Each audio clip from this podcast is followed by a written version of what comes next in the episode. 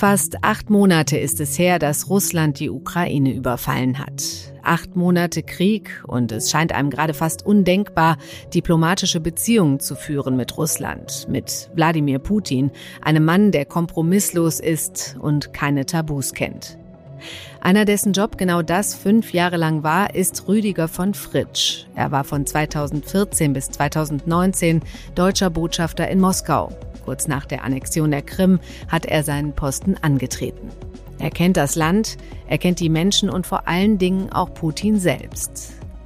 Heute ist Rüdiger von Fritsch zu Gast im FAZ-Podcast für Deutschland. Wir sprechen über die Schwierigkeiten von Diplomatie und die Begegnungen mit Putin, aber auch über mögliche Wege aus dem Krieg und darüber, was danach kommt. Nach dem Krieg und nach Putin. Heute ist Dienstag, der 18. Oktober. Geholfen hat heute Kathi Schneider und ich bin Katrin Jakob. Schön, dass Sie dabei sind. Bevor wir uns der Diplomatie widmen, möchten wir Ihnen erst ein kurzes Update geben über die aktuelle Lage in der Ukraine. Dafür spreche ich mit meinem Kollegen Lorenz Hemmiker, unserem Militärexperten aus der Politikredaktion. Er ist gerade auf dem Berliner Forum Außenpolitik. Deswegen erreiche ich ihn auch nur auf dem Handy und ab und an sind ein paar Konferenzgeräusche zu hören. Hallo Lorenz, ich grüße dich. Hallo Kati. Lorenz, seit knapp einer Woche überzieht Russland die Ukraine mit massiven Raketen- und Drohnenangriffen. Ein Luftalarm nach dem nächsten in Kiew und anderen Großstädten. Ist das eine reine Vergeltungsmaßnahme für die Explosion auf der Krimbrücke oder was steckt dahinter? Nein, das ist mehr als eine Vergeltungsmaßnahme. Die russischen Streitkräfte sehen, dass sie militärisch nicht vorankommen. Und die Angriffe, die zurzeit erfolgen, zielen zum einen darauf ab, die Energieversorgung der ukrainischen Seite zu beschädigen und zum anderen darauf, Zivilisten zu treffen. Also es ist auch Psychoterror. Der ukrainische Präsident Volodymyr Zelensky hat auf Twitter mitgeteilt, dass fast ein Drittel der Kraftwerke schon zerstört sind. Außerdem gehen die äh, Angriffe ja auch auf Wohngebiete, das hast du gerade schon gesagt. Also ist das eine neue Strategie, die Putin da fährt? Das ist auf jeden Fall eine Reaktion darauf, dass die russischen Streitkräfte militärisch den Ukrainern momentan nicht mehr viel entgegenzusetzen haben. Äh, wir haben ja gesehen, dass in den vergangenen Wochen die Ukrainer vor allen Dingen im Osten des Landes, zum Teil aber auch in der Oblast Cherson im, Süden des Landes äh, Fortschritte erzielt haben, Geländegewinne. Die Russen schaffen es zurzeit wieder, die Front zu halten, aber äh, sie können nicht mehr in die Offensive gehen. Sie haben also die konventionelle Eskalation Informationsdominanz verloren und versuchen das jetzt ein Stück weit dadurch zu kompensieren, dass sie die Ukrainer an anderer Stelle treffen. Hm, und an der Front, sagst du, ist so ein bisschen Stillstand gerade? Ja, an der Front äh, hat sich die Lage insofern äh, stabilisiert, dass jetzt keine großen Geländeveränderungen mehr zu beobachten sind. Für den Moment muss man dazu sagen. Das heißt allerdings nicht, dass nicht gekämpft wird. Äh, also aus den Lageupdates, die ja täglich erscheinen von unterschiedlichen Quellen, wird immer wieder berichtet von massiven Kämpfen. Die Russen versuchen vor allen Dingen im Bereich der Ortschaft oder der Stadt Bachmut in der Nähe des Donetsker Gebietes die Ukraine zurückzudrängen. Da holen die sich schon seit vielen, vielen Wochen und Monaten eine blutige Nase. Und die Ukrainer schaffen es momentan aber auch nicht mehr in den Gebieten, wo sie, wo sie vorangekommen sind, wirklich substanzielle Geländegewinne zu erzielen.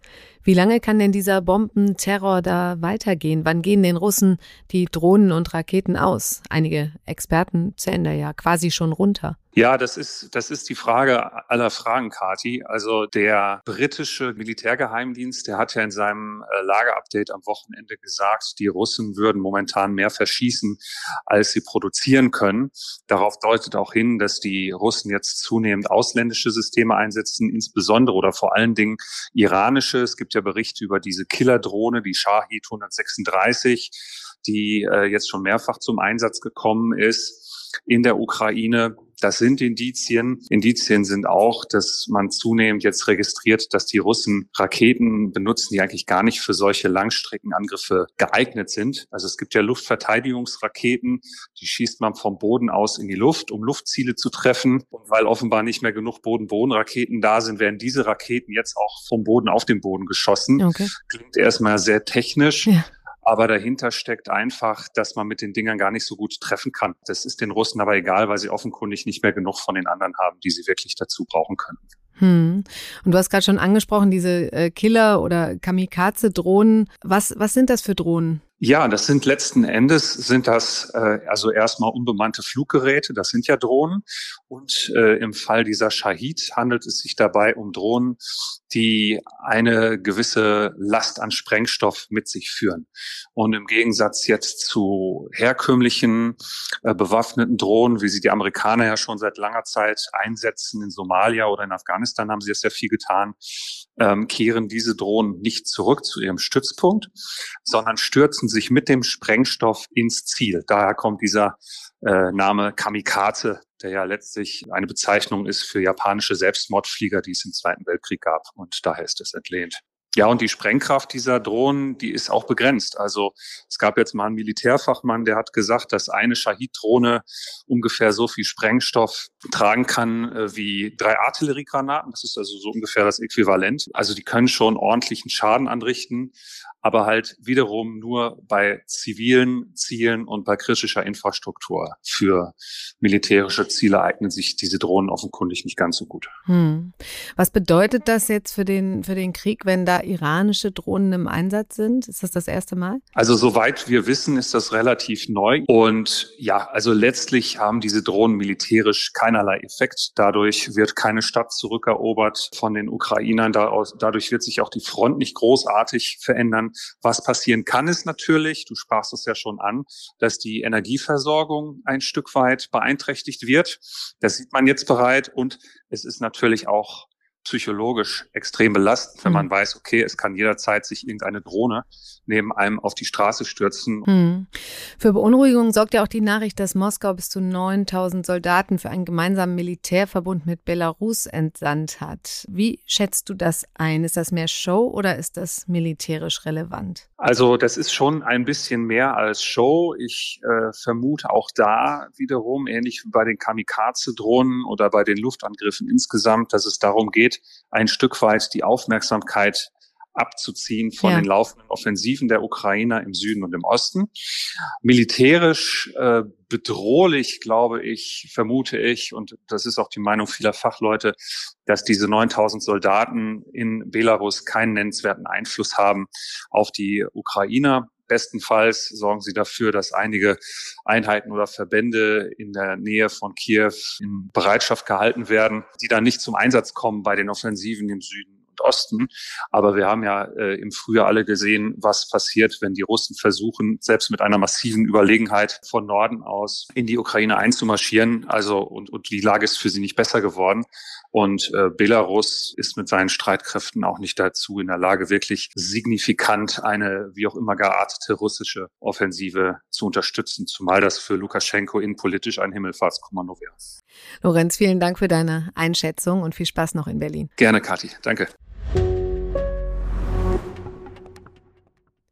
Bei mir zu Gast ist nun ein Mann, der Russland und die Menschen dort sehr gut kennt und der auch Wladimir Putin schon öfter persönlich begegnet ist. Rüdiger von Fritsch war von 2014 bis 2019 deutscher Botschafter in Moskau. Heute ist er Partner des geostrategischen Beratungsunternehmens Berlin Global Advisors und Buchautor. Hallo, Herr von Fritsch. Guten Tag, Frau Jakob. Herr von Fritsch, Sie waren fünf Jahre lang, ich habe es gerade gesagt, Botschafter in Moskau bis 2019. Nehmen Sie uns doch mal mit. Wie muss man sich das vorstellen? Wie läuft Diplomatie in einem Land wie Russland ab? Ganz grundsätzlich etwas, was äh, zunächst erstaunen mag. Als äh, Diplomatinnen, Diplomaten, als Botschafterinnen und Botschafter bekommen wir nicht ständig Anweisungen, was wir tun sollen, sondern es wird erwartet, dass wir die Interessenlage unseres Landes, die speziellen Beziehungen, mit denen wir zu arbeiten haben, kennen und auf der Grundlage unsere Arbeit gestalten und das versuchen zu leisten, was unsere Arbeit ausmacht. Das ist zum einen zu versuchen, das Land zu verstehen aus sich heraus, auf der Grundlage die eigene Regierung zu beraten und gleichzeitig die Positionen des eigenen Landes, seine Interessen bei den vielen verschiedenen Menschen des Landes einzubringen, die sein Geschick bestimmen und äh, es beurteilen und die Be Beziehungen auch mitgestalten. Von daher ist die Aufgabe äh, für mich gewesen, als Botschafter im Austausch mit so vielen Menschen wie möglich zu sein, die nicht nur der Regierung angehörten, das ist natürlich sehr wichtig, da kann man sich nicht aussuchen, ob die Politik gerade gut oder schlecht ist, man muss im Gespräch bleiben, aber auch mit vielen Menschen der kritischen Zivilgesellschaft, mit Künstlerinnen, Künstlern, mit äh, Journalisten, Schriftstellerinnen, also die ganze Bandbreite versuchen abzubilden mhm. und daraus sich ein ständig sich natürlich entwickelndes Bild des Landes äh, zu erstellen. Nun hat ja zum Thema Diplomatie Außenministerin Annalena Baerbock Anfang September zur Eröffnung der jährlichen Botschafterkonferenz im Auswärtigen Amt vor den Botschaftern gesagt, dass in der Außenpolitik eine klare Haltung entscheidend sei und dann diesen Satz hinzugefügt. Die Bereitschaft, Kante zu zeigen, und zwar nicht aus Prinzip, sondern wenn unsere Freiheit und unsere Werte in Frage gestellt werden. Wie sehen Sie das? Braucht es eine offensivere Diplomatie, um ans Ziel zu kommen, oder ist Zurückhaltung da wichtiger? Das, was Frau Baerbock, unsere Außenministerin, sehr treffend gesagt hat, lässt sich auf ein einziges gutes Bibelwort reduzieren. Die Wahrheit wird euch frei machen. Genauso ist es. Wir müssen sehr klar und entschieden für unsere Überzeugung, unsere Haltung eintreten. Wir müssen sie klar artikulieren. Und das war die Herausforderung auch in jedem Gespräch in Moskau natürlich die, ich bin mit der Annexion der Krim nach Moskau gekommen, durchweg, wenn es um Kontakte zur Regierung ging, zur Führung des Landes, sehr konfrontativ war. Und dann kommt es darauf an, sehr deutlich die eigene Position zu benennen, darauf hinzuweisen, was haben wir gemeinsam verabredet, sich nicht aufs höhere moralische Ross setzen, sondern sagen, was haben wir gemeinsam verabredet, wo glauben wir, dass ihr dagegen verstoßt gegenwärtig und zugleich in diesen Gesprächen die Möglichkeit natürlich offen zu lassen, das Gespräch weiterzuführen. Also nur bollerig auftreten und auf den Tisch hauen, das bringt nichts. Aber es ist wichtig, und da stimme ich der Außenministerin ausdrücklich zu, die eigene Position ganz deutlich zu benennen. Unsere Überzeugungen, die eben die Grundlage sind äh, der Freiheit unserer Länder und der Freiheit des Zusammenwirkens der Staatengemeinschaft. Haben Sie da auch mal ordentlich auf den Tisch gehauen? Es waren viele Gespräche sehr deutlich. Vor allem, wenn ich mit einem sehr beliebten Mittel der russischen Diplomatie und Politik konfrontiert war, das aus sowjetischer Zeit herstammt, nämlich der sogenannten Schuldlastumkehr. Nicht, man richtet was besonders Schlimmes an, man annektiert die Krim und das Erste, was man macht, man bezichtigt die Gegenseite. Also manchmal hatte ich das Gefühl, wir seien auf der Krim einmarschiert. Oder wenn ich konfrontiert war mit einer, ich sage es mal vorsichtig, sehr anderen Vorstellung äh, von Wahrheit wenn Wahrheit nicht mehr das ist, was wahr ist, sondern das ist, was nützlich ist. Mhm. Und da wurden mir unglaubliche Lügenmärchen aufgetischt. Und dann muss man sehr gut informiert sein selber, muss die Dinge und Fakten sehr klar beim Namen benennen. Und dann werden solche Gespräche in der Tat manchmal sehr deutlich. Aber ich habe manches sehr harte Gespräch äh, erlebt eine Stunde und dann begleitet der Kollege sie wieder zum Aufzug und man tauscht sich darüber aus, was man für Urlaubspläne hat. Also das, das muss so möglich sein. Ich, ich will Ihnen mal vielleicht eine konkrete Situation schildern. 2014 sitze ich am stellvertretenden Außenminister gegenüber, Herrn Merschkow, der ist inzwischen Botschafter in Frankreich, und der erzählt mir einmal mehr, im Donbass stehen keine russischen Truppen. Mhm. Könnten wir nicht beweisen. Da habe ich gesagt, lieber Kollege, einen Moment und habe auf DIN A4 vergrößerte Farbfotos rausgezogen, die der äh, Militärattaché, also der Leiter der Vertretung der Bundeswehr an der Botschaft, an der Grenze gemacht hatte und auf denen aus dem ukrainischen Territorium Panzer ohne Hoheitsabzeichen nach Russland reinfuhren und von der russischen Polizei und Militärpolizei in ihre Ruhegebiete geleitet wurden. Also besser kann man nicht beweisen. Da hat der Kollege sehr schnell das Thema gewechselt. das das kann ich mir vorstellen. Jetzt sagten Sie, dass man sich dann an der, an der Tür wieder die Hand gibt und nach außen hin das ja auch wahrscheinlich mit viel Zurückhaltung zu tun hat. Aber äh, man denkt bei diesem Satz von Annalena Baerbock auch unweigerlich an Andrei Melnik, den bis vor kurzem ukrainischen Botschafter in Berlin, der ja auch öffentlich sehr auf den Tisch gehauen hat, sag ich mal. Sollte sich da manch ein Botschafter auch eine Scheibe von abschneiden? Die eine ja, die andere nein. So, so formulieren. Es ist die Aufgabe von Diplomatinnen und Diplomaten, die Interessen des eigenen Landes zu befördern. Und das hat Herr Melnik sicher getan, aus einer schrecklichen Situation heraus, sein Land äh, Opfer eines Angriffskrieges, indem er in Deutschland ja doch äh, Debatten angestoßen hat. Auf der anderen Seite hat er Dinge gesagt, die die Beziehungen irritiert haben und gestört haben. Ich will Ihnen ein Beispiel nennen. Eines Tages hat er gesagt, er hat sich allerdings später dafür entschuldigt, die Ukrainerinnen und Ukrainer würden sich in Deutschland nicht willkommen heißen. In der Situation hatte ich eine Mutter mit ihren drei Töchtern in unserer Einliegerwohnung. Habe ich gesagt, wo bin ich denn hier bitte gelandet?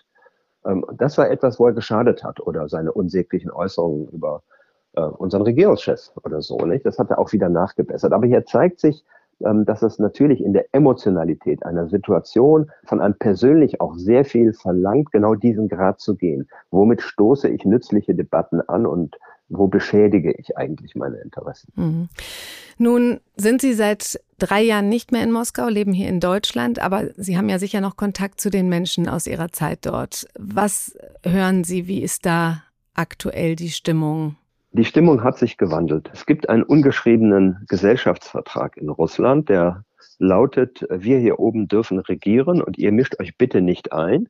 Und dafür lassen wir euch weitgehend in Ruhe und versorgen euch. Das hat so irgendwie funktioniert und das hat es den Menschen erlaubt, ein Stück weit auch wegzugucken. Auch weil sie Opfer dieser furchtbaren Propaganda in Russland geworden sind.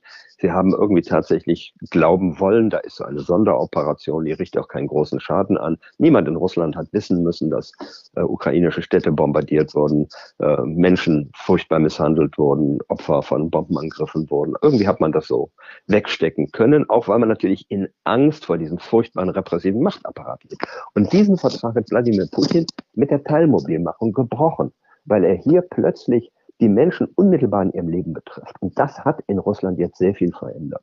Nicht nur bei denjenigen, die nun tatsächlich mobilisiert werden. Und von den Mobilisierten sind bereits die ersten gefallen in der Ukraine. Ja. Man sieht mal, mit welch kurzem Vorlauf die Menschen da einfach zu Kanonenfutter gemacht werden, sondern auch bei deren Familien, bei den Betrieben, bei denen sie jetzt fehlen, durch nachlassende Wirtschaftsleistung des Landes, wie jetzt Eintritt und anderes mehr. Und hier hat auch in Russland keine öffentliche, zum Teil auch, wir haben die Proteste mutiger Menschen gesehen, aber doch eine unterschwellige Debatte darüber begonnen, geht das hier alles gut. Hm. Also hat sich Putin mit dem Schritt keinen Gefallen getan?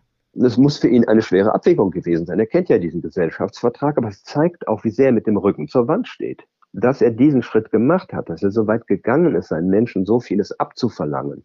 Und dass er aber, das kann man daraus auch schließen, versuchen will, diesen Krieg mit ähm, einem massiven, schrecklichen, konventionellen Einsatz, Soldaten an die Front, Hunderttausende noch und irgendwelche Raketen haben wir immer noch, weiterzuführen. Und das muss man ein bisschen kontrastieren mit seinen so halblauten, raunenden Drohungen, die ja immer wieder kommen. Wir haben auch noch Nuklearwaffen, nicht? Ja. Glauben Sie, dass er äh, diesen Schritt geht mit äh, den Nuklearwaffen? Da wird ja immer wieder hin und her äh, diskutiert, ob das nun Bluff ist oder nicht.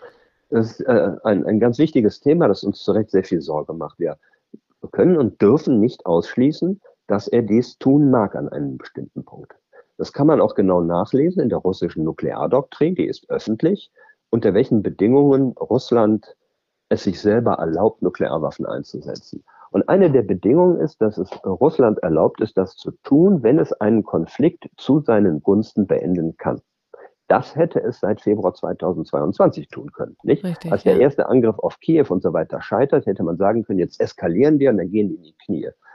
Er hat darauf verzichtet und gegenwärtig, wie gesagt, forciert er seinen konventionellen Angriff. Das heißt, bei ihm scheint noch die Abwägung vorhanden zu sein. Das kann ich auch anders schaffen, weil er weiß, welche furchtbaren Konsequenzen der Einsatz solcher Waffen hätte gar nicht so sehr gegen die NATO. Das weiß er, was das unmittelbar für ihn bedeuten würde, aber selbst in der Ukraine.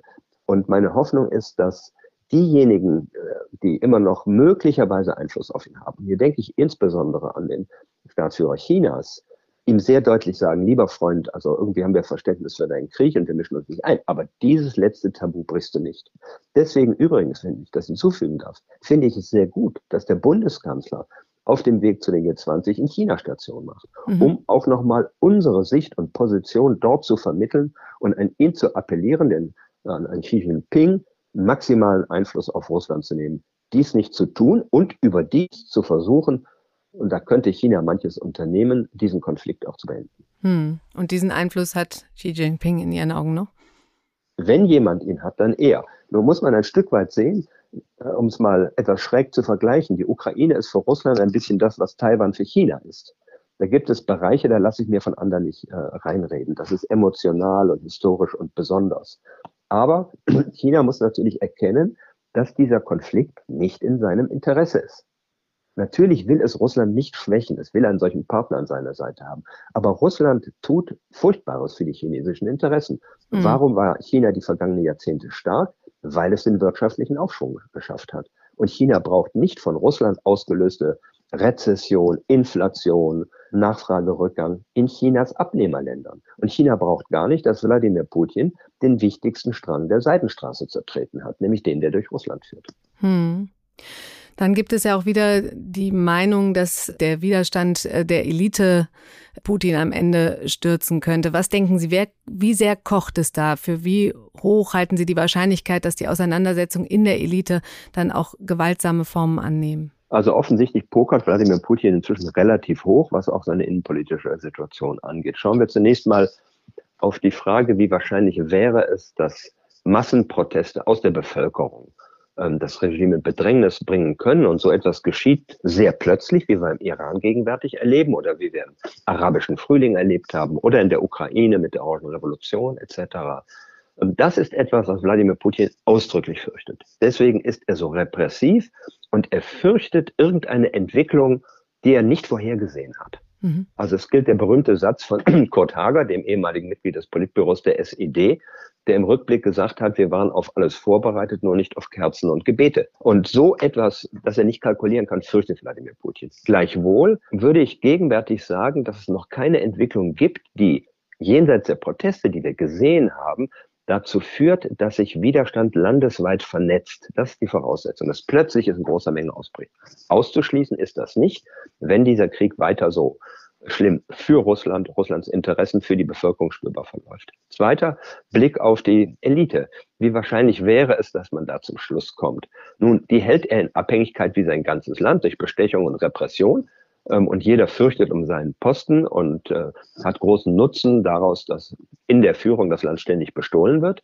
Von daher äh, gibt es da große Abhängigkeiten. Aber hier kann es, und da schaue ich insbesondere auf, Mili auf das Militär, mhm. auch wenn es in Russland keine Tradition eines Militärputsches gibt, kann es einen Punkt geben, wo führende Vertreter des Militärs sich sagen, in einer Abwägung von unserem Einsatz, von den Verlusten und Opfern, die wir haben, ist der Gewinn so gering und die Fortsetzung des Krieges für uns so nachteilig, dass wir dem Mann in den Arm fallen müssen. Das könnte passieren. Und dann wird man sehen, dass plötzlich sehr viele sich einer solchen möglicherweise neuen Führung anschließen würden. Auch viele aus dem Bereich der Superreichen, die man früher mal Oligarchen genannt hat und andere mehr. Aber gegenwärtig scheint er die Situation so unter Kontrolle zu haben, dass in diesem Kurs, den er eingeschlagen hat, weitergehen kann. Wer könnte denn, Sie sagten gerade schon, Militär könnte gegebenenfalls die Führung übernehmen. Wer wäre denn da noch, wenn es zum Sturz käme? Was ist mit der Opposition, mit Alexei Nawalny zum Beispiel? Die Entwicklung Russlands hin zu einer Demokratie in unserem Sinne ist etwas, was ich am wenigsten unmittelbar sehe. Langfristig absolut. Michael Gorbatschow hat mir mal in einem Gespräch den schönen Satz gesagt, nur der Westen glaubt, Russland sei unfähig zur Demokratie. Mhm. Das sehe ich genauso. Man muss die Menschen nur lassen. Aber das bedarf eines ganz anderen Vorlaufs. Also dass im Ergebnis, nehmen wir mal an, eines massenhaften Aufstandes, den ich wie gesagt nicht so unmittelbar sehe, es zu einer wirklich demokratischen Entwicklung käme, das ist weiter weg. Wir sollten eher, sollte es zu einer Veränderung der Macht in Russland kommen, uns darauf einstellen, dass es eine nicht unähnlich gelagerte Führung ist, die möglicherweise bereit sein könnte, diesen furchtbaren Krieg zu beenden, die aber ähnlich konfrontativ aufgestellt wäre zunächst einmal äh, wie die gegenwärtige. Und dann müssen wir, und das sollten wir bereits heute tun, darüber nachdenken, wie gehen wir damit um. Okay. Kann denn dieser Krieg überhaupt beendet werden ohne einen Sturz von Putins Regime? Naja, ganz einfach. Wladimir Putin kann ihn beenden. Nicht? Das darf man nie aus den Augen verlieren. Aber äh, er ist sich nicht sicher, was das für seine eigene Position bedeutet. Und er hat ja zu Beginn ganz deutlich gemacht, es geht ihm nicht nur um Geländegewinn. Es geht ihm darum, die gesamte Ukraine zu unterjochen, ihr künftiges Schicksal zu bestimmen und jenseits davon die internationale Friedensordnung zu unserem Nachteil und zu seinem Vorteil zu verändern durchzusetzen, dass das Recht des Stärkeren gilt, durchzusetzen, dass die autoritäre Lösung das bessere Modell ist. Das ist die Auseinandersetzung, in der wir stehen. Und deswegen ist es so wichtig, dass wir an der Seite der Ukrainerinnen und Ukrainer stehen mhm. und dass wir unser Land und unser großes Integrationsprojekt, die Europäische Union, wirklich zukunftsfähig machen. Wir sind, glaube ich, auf gutem Wege. Dieser furchtbare Angriffskrieg war auch ein Weckruf, aber da ist viel Arbeit zu leisten und vieles zu tun. Hm. Schauen wir noch einmal auf Ihre Zeit äh, in Moskau und sprechen über den Mann, der für all das verantwortlich ist, über Wladimir Putin. Sie haben ihn ja öfter persönlich getroffen. Äh, wie haben Sie diese Begegnung erlebt? Ähm, Wladimir Putin versucht etwas durchaus Gewinnendes zu haben, aber äh, mit der klar erkennbaren Absicht, den anderen ein Stück weit einzuwickeln und dann sehr plötzlich zuzustoßen, zum Teil aggressiv, ja auch zynisch zu werden im Gespräch er ist enorm erfahren. Er ist ein, jetzt mal unabhängig davon, dass wir seine Politik zutiefst missbilligen, sicherlich talentierter Politiker, aber er ist, und das ist das Wichtigste im Kern, und bleibt ein sowjetischer Geheimdienstoffizier. Und das prägt seine Weltsicht. Das prägt seine verfehlte Sicht auf die Wirklichkeit. Weil ein solcher Geheimdienstoffizier fast ausschließlich in Kategorien von Verschwörungen denkt, die gegen ihn und seine Macht und sein Land gerichtet sind. Das sagt er auch immer wieder. Und dann habe ich einen blinden Fleck in der Erkenntnis, weil ich nicht sehe, dass es vielleicht wirklich einen Unmut und Unzufriedenheit bei den Menschen gibt und dass das nicht irgendwie etwas von, von außen gesteuertes ist. Hm. Wenn mir vorgehalten wurde, also wir hätten einen großen Plan, Russland und seine Macht und so weiter zu stürzen, habe ich immer gesagt, ich wünschte, wir wären so raffiniert, wie ihr glaubt. Nicht große Pläne scheitern ja immer an der Wirklichkeit, aber das ist sein Denken. Er denkt überdies in äh, Kategorien einer Geopolitik des 19. Jahrhunderts ein Konzert der großen Mächte, weil Russland sich im Konzert der gleichberechtigten Mächte der Neuzeit eben nicht durchsetzen kann, weil es wirtschaftlich nicht den Erfolg hat wie China, den es haben könnte, wenn die Führung es schaffen würde, das Land wirtschaftlich zu reformieren. Aber es will sie nicht, weil es viel leichter ist, unter den gegenwärtigen Bedingungen das Land zu bestehlen, als dort eine produktive Wirtschaft mit selbstverantworteten Menschen selbstverantwortlich handelnde Menschen aufzubauen. Und deswegen will er die Rolle rückwärts ins 19. Jahrhundert. Die Großen setzen sich zusammen und äh, bestimmen, wo die Kleinen rechts und links von der Sofakante zu fallen haben. Mhm. Und er ist zunehmend über die Jahre, und wir müssen ja eine Entwicklung auch bei ihm sehen, immer stärker hineingeraten in einen großrussisch-imperialen Reflex. Das zeigt sich in seinen zunehmenden Äußerungen über die Geschichte seiner verzerrten Darstellungen dazu, bis dass die Ukraine eigentlich gar kein richtiger Staat ist, etc. Und er kann es nicht vertragen, weil Russland als einziges Land so furchtbar Opfer geworden ist, wie das man eben dort gerne in unaufgearbeiteter Geschichte sieht. Er kann es nicht vertragen, dass der Kern des alten russischen Reiches, darum geht es, also das war das westliche Russland vor tausend Jahren plus äh, Weißrussland plus der Osten der Ukraine auseinanderfällt. Das gehört zusammen. Darum geht es für ihn auch. Und das bestimmt sein Handeln. Also erstens diese Denken als Geheimdienstoffizier, zweitens der besondere Blick auf die Geopolitik und drittens dieser großrussisch-imperiale Reflex. Jetzt denkt man natürlich rückblickend, äh, hätte Deutschland, hätte der Westen da vielleicht doch spätestens seit der Annexion der Krim etwas anders machen können oder sollen im Umgang mit Russland, wenn das dann auch so klar und deutlich wird. Äh, da gibt es ja verschiedenste Meinungen. Wie sehen Sie das denn? Also zum einen ähm, müssen wir sehen, dass Wladimir Putin nicht vor 22 Jahren Präsident geworden ist, um ähm, in diesem Jahr in die Ukraine einzumarschieren. Da hat sich vieles entwickelt und ergeben auch. Und ähm, er hat sich in der Vergangenheit eben auch an die gemeinsam verabredeten Regeln durchaus gehalten, die da lauteten, lass uns Interessengegensätze und Konflikte im Dialog lösen. Und mit dem 24. Februar hat er das radikal geändert, hat gesagt, ich will keinen Dialog mehr, es gilt nur Konfrontation. Im Rückblick auf 2014 habe ich äh, gerade gestern einen hochinteressanten Artikel gelesen, jenes russischen äh, Diplomaten, der kurz nach Kriegsbeginn in Genf quasi desertiert ist, der öffentlich gemacht hat, das kann ich nicht mehr mittragen, was hier passiert, mhm. an die Öffentlichkeit gegangen ist. Und der schreibt, dass die westlichen Sanktionen von 2014 insbesondere auf die Kapazitäten des russischen Militärs weil wir sehr viel immer zugeliefert haben, einen viel größeren Einfluss gehabt haben, als wir im Westen möglicherweise erkannt haben, dass die Schwäche des russischen Angriffs in diesem Jahr auch dadurch bedingt war, dass man eben erhebliche Defizite hatte, zurückzuführen auf Mängel der Zulieferung aus dem Westen. Gleichwohl kann man sagen, wir hätten 2014 ganz anders reagieren sollen. Nur muss man auch sehen, dass die Haltung des Westens zum einen klar bestimmt sein muss durch Entschlossenheit, also hartes Vorgehen, zweitens aber auch durch Geschlossenheit. Und bekommen Sie mal die Haltung von damals 28 EU-Mitgliedern zusammen, wo die einen, und das habe ich im Gespräch der Botschafter in Moskau so erlebt, sagen, ihr müsst viel härter handeln, und die anderen sagen, wo bitte liegt die Ukraine, ich will mit Russland Handel treiben. Und dazwischen ist, sind Sanktionen immer ein, ein Kompromiss ein Stück weit auch. Hm, also schlägt sich der Westen jetzt in Ihren Augen gut oder wie bewerten Sie die aktuellen Reaktionen? Ich finde die Reaktion des Westens sehr gut und sehr wirksam. Zum einen tun wir ja eines, was einem gar nicht so klar ist. Wir reagieren auf die Anwendung von Gewalt nicht unmittelbar mit eigener Gegengewalt. Nicht, das wäre die Geschichte Europas der vergangenen Jahrhunderte. Einer fängt Krieg an und dann ziehen wir selber los.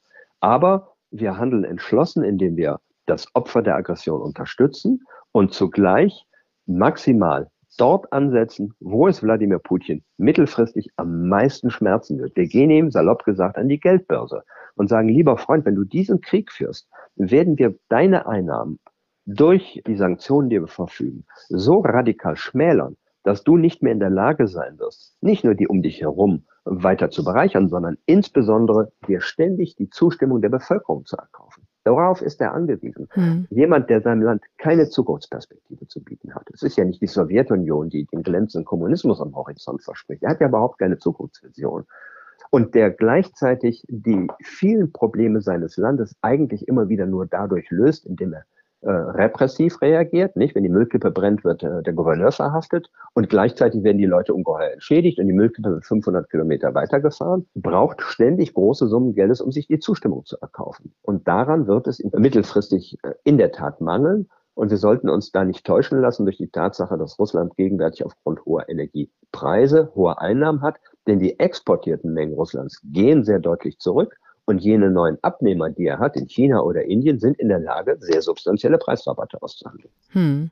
Schauen wir mal in die Zukunft, egal wie der Krieg ausgeht. Welche Folgen erwarten Sie für Europa? Weltweit gesehen würde ich sagen, dass sich die Natur der internationalen Ordnung eigentlich nicht ändert. Mit einer Ausnahme. Ein Mann hat sein Land herausgenommen, führt es in die Isolation, in die wirtschaftliche Autarkie, in eine schlechte Zukunft. Aber die übrigen Dynamiken werden im Wesentlichen erhalten bleiben. Der globale Süden wird weiter versuchen, den Anschluss zu behalten. Und auch deswegen müssen wir versuchen, bei aller notwendigen Modifikation, Stichwort Reduzierung von Abhängigkeiten, an der Globalisierung festzuhalten, weil es beiden Seiten sehr nutzt. Der Westen steht äh, enorm zusammen, aber auch dank der Tatsache, dass wir im Moment diesen amerikanischen Präsidenten haben und wir Europäer müssen in Erkenntnis der Tatsache, dass wir nicht wissen, wer in zwei Jahren im Weißen Haus sitzen wird, endlich dazu kommen, jenseits unserer großen wirtschaftlichen, freiheitlichen, finanziellen, erfolgreichen Zusammenarbeit auch außen- und sicherheitspolitisch eigenständig handlungsfähig zu werden. Und China wird weiter versuchen, seinen Weg des Aufstiegs zu gehen, mit allen Schwierigkeiten, die es gegenwärtig dabei hat. Und in dem Maße, wie China Anspruch auf die Gestaltung des Weltgeschehens erhebt, müssen wir im Gespräch mit China versuchen, China dazu zu gewinnen, auch ein verantwortlicher Akteur zu werden und mhm. nicht nur auf das eigene bedacht zu sein und ausgreifen zu wollen. Und mit Russland, das einen schwierigen Weg vor sich hat, müssen wir natürlich so konfrontativ es aufgestellt bleiben mag, versuchen, aus der gegebenen Konfrontation zumindest eine geordnete Konfrontation zu machen. Das ist das, was uns in den 70er Jahren ja mit der Sowjetunion auch erfolgreich gelungen ist. Stichwort Rüstungskontrolle, Abrüstungsvereinbarung und schließlich der große Wurf, die KSZE.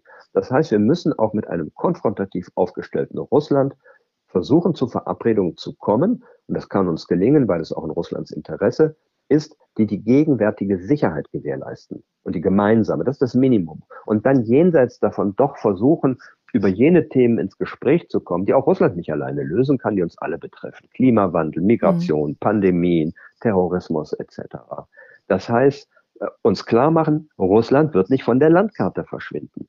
Es hilft nicht zu sagen, ich rede mit dem nicht mehr. Sollte der in der Macht bleiben, wird man möglicherweise mit ihm reden müssen. Wir können uns auch den nordkoreanischen Diktator nicht aussuchen, aber vielleicht versucht man auf ihn einzuwirken, dass er nicht den größten Unfug betreibt. Also auch das ist Politik und Diplomatie, auch mit unerfreulichen Gegebenheiten umgehen zu können. Damit sich die Beziehungen auch irgendwann wieder normalisieren. Ja, ja vor allem auch im eigenen Interesse, aus Interesse an der eigenen Sicherheit, ja. am Wohlergehen des eigenen Landes.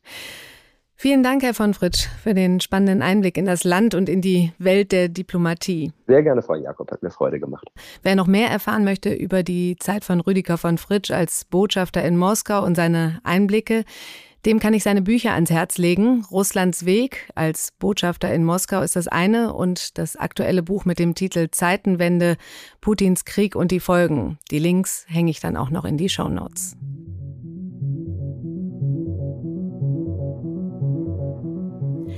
Das war's für heute im FAZ-Podcast für Deutschland. Ich bedanke mich bei Ihnen fürs Zuhören und freue mich wie immer über Feedback an podcast.faz.de. Morgen ist mein Kollege Simon Strauß für Sie da mit einem Buchmessen-Spezial über Spanien und den Buchpreisträger, der gerade für ziemlich Furore sorgt. Und damit verabschiede ich mich von Ihnen und wünsche Ihnen noch einen schönen Tag.